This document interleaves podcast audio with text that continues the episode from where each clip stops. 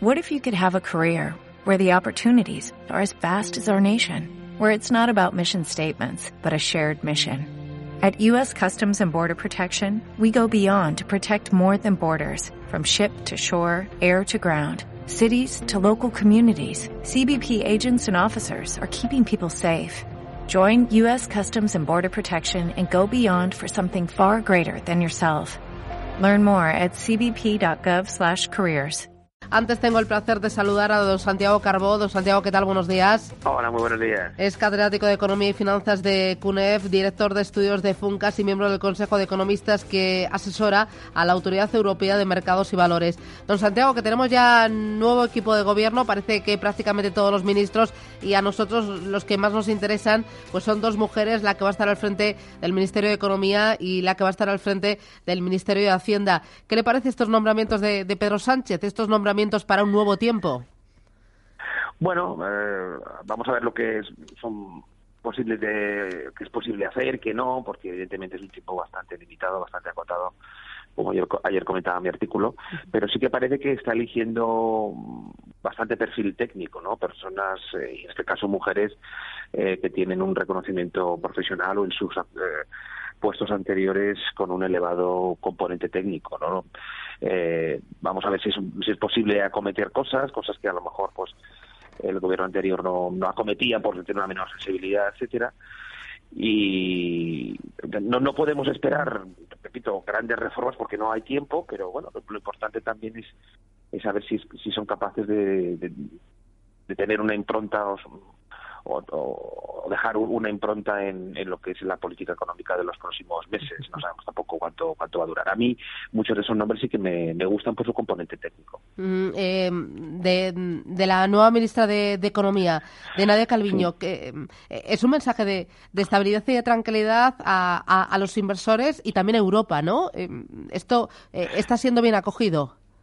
Yo creo que no hacía falta transmitir nada a Europa. Yo creo, pienso que eh, nuestro país no tiene las dudas que tiene Italia. Yo, curiosamente, hoy estoy en Italia por, por otras razones y, aquí la situación es bastante distinta, ¿no? Es decir, yo pienso que, que como mucho es una reafirmación de, de la voluntad de, nuestro país y de nuestro gobierno de que todo va a seguir razonablemente bien con Europa. Por supuesto, podemos tener una visión que para, para hablar en las cumbres, etcétera, pero yo creo que eso no, no, no hacía falta, ¿no? Pero bueno, si alguien tenía alguna duda, es bueno saber que evidentemente Nadia es una persona que lleva muchos años en la comisión, que ha hecho una labor muy importante, era la funcionaria de mayor rango y por tanto se conoce bien eh, para cualquier negociación o para cualquier eh, elemento estratégico importante que se pueda producir en los próximos meses, conoce muy bien cómo funcionan las, las comunidades europeas. Eso es un tanto a nuestro favor, ¿no? Pero también es verdad, muestra una clara voluntad de permanencia que, que no debería ser de otro modo. ¿eh? Es decir, España no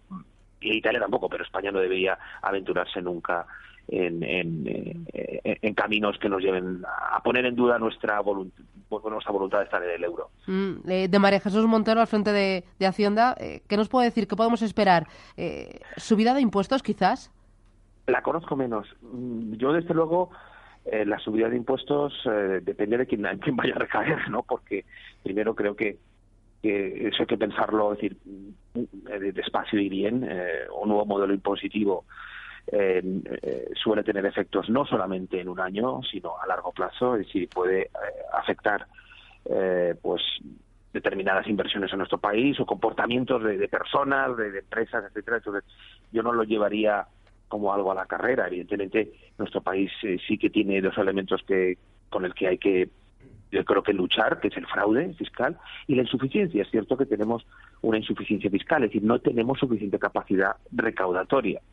Y, pero hay que pensarlo muy bien, esto no se puede pensar a la carrera. Y lo que yo creo que estaría bastante mal es que eh, recayera en los que ya han tenido que asumir gran parte de los costes de la crisis, incluidos los costes fiscales, que son las clases medias. ¿no? Al final es muy tentador, porque claro, al final, bueno, si media que gana razonablemente bien, hay que seguirle subiendo los impuestos. ¿no?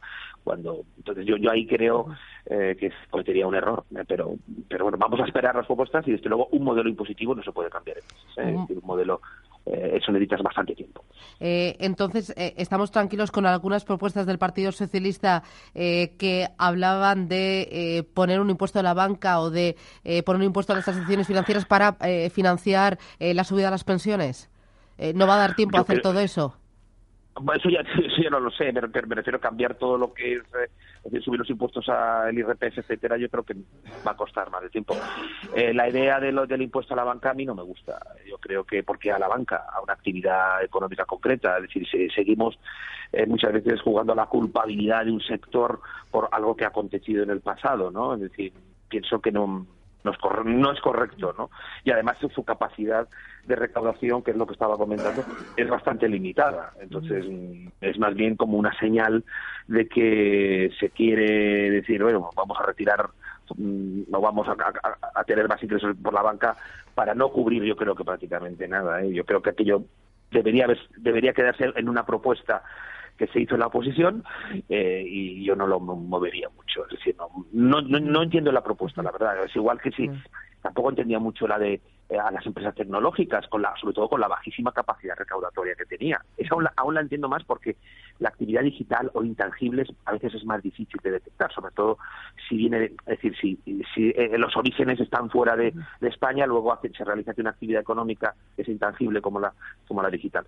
Pero, pero bueno, lo que estamos buscando es una cierta capacidad recaudatoria para para no tener insuficiencia fiscal. Y yo la propuesta de los bancos no, de un impuesto a los bancos no, no, no lo entiendo y sobre todo no, no veo que vaya a cambiar nada. Eh, eh, eh, Santiago escribió esta misma semana un artículo usted en el que decía que aun, aunque la percepción de la sociedad es buena respecto a la marcha de, la economía, decía usted que aún quedan bastantes cosas por hacer. a modo de titulares, ¿qué queda por hacer? Pues para mí lo fundamental es la cierta recuperación de los salarios que no es fácil con, eh, con un entorno eh, de, alguna incertidumbre que tenemos, pero yo creo que una de las cosas que puede hacer este gobierno eh, y que faltó probablemente del anterior es una política de rentas, es decir, a ver cómo se puede plantear pues una evolución razonable de los salarios con un acuerdo de todas las partes, empresarios, sindicatos, que permita, por supuesto, el mantenimiento de los beneficios que se han recuperado en los últimos años, pero que también la sociedad española perciba sobre todo aquellos que consideran un trabajo perciba que los salarios están recuperando una dignidad. Y no solo me refiero a los mínimos, me refiero también a los trabajos cualificados que estén adecuadamente valorados y retribuidos. Además del tema de los salarios, ¿qué más habría que tocar? Bueno, yo creo que, y en estos ya son de alguna manera conceptos que más han, hablado los nuevos partidos, pues la lucha contra la corrupción, la, plena independencia de los organismos reguladores, de los, medios de comunicación públicos. Yo creo que esas, son cosas que sí que se puede acometer en un periodo eh, bastante bastante reducido, ¿no? Es decir, por tanto, yo creo que, que son señales, además, como muy eh, muy positivas para, para el país. Y luego, bueno, eh, pienso que es el momento, yo es verdad que esto ya es barrer un poco para mi casa. Yo soy valenciano y, por ejemplo, todo el tema del corredor mediterráneo creo que hay que darle un impulso definitivo. ¿no? Yo creo que, que nuestro país eh, necesita tener un polo de crecimiento y un polo de transportes que no todo sea Madrid, que ya está prácticamente completado, sino que sea para otras para otras zonas del país que además crezcan mucho. ¿no? Es decir, no creo que dé para, para mucho más, porque realmente es un periodo, casi en cuatro años no da tiempo, pues mucho menos eh, en, poco tiempo. Lo que pasa que sí que tengamos claro, mientras eh, las personas no se den cuenta que han mejorado un poco su vida o está al menos en una situación parecida a la que tuvieron en 2007, la gente no va a percibir, no vamos a percibir que estamos fuera de la crisis. Entonces yo creo que esa percepción hay que intentarla cambiar. Eh, don Santiago, para terminar, ¿qué nota le pone al legado de Rajoy en materia económica?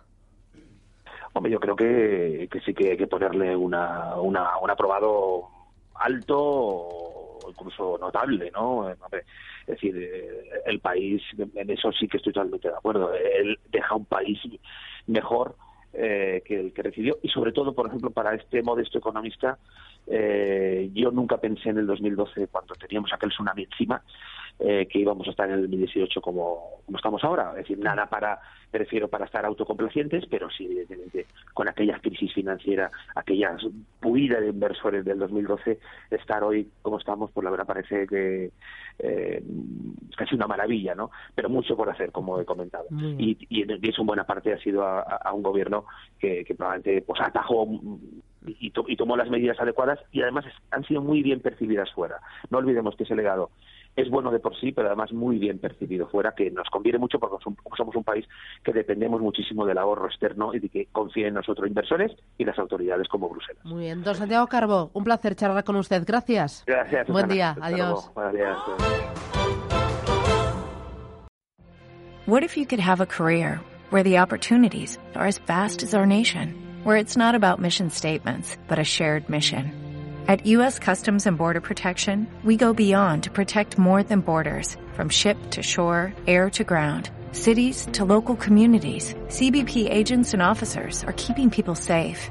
Join U.S. Customs and Border Protection and go beyond for something far greater than yourself.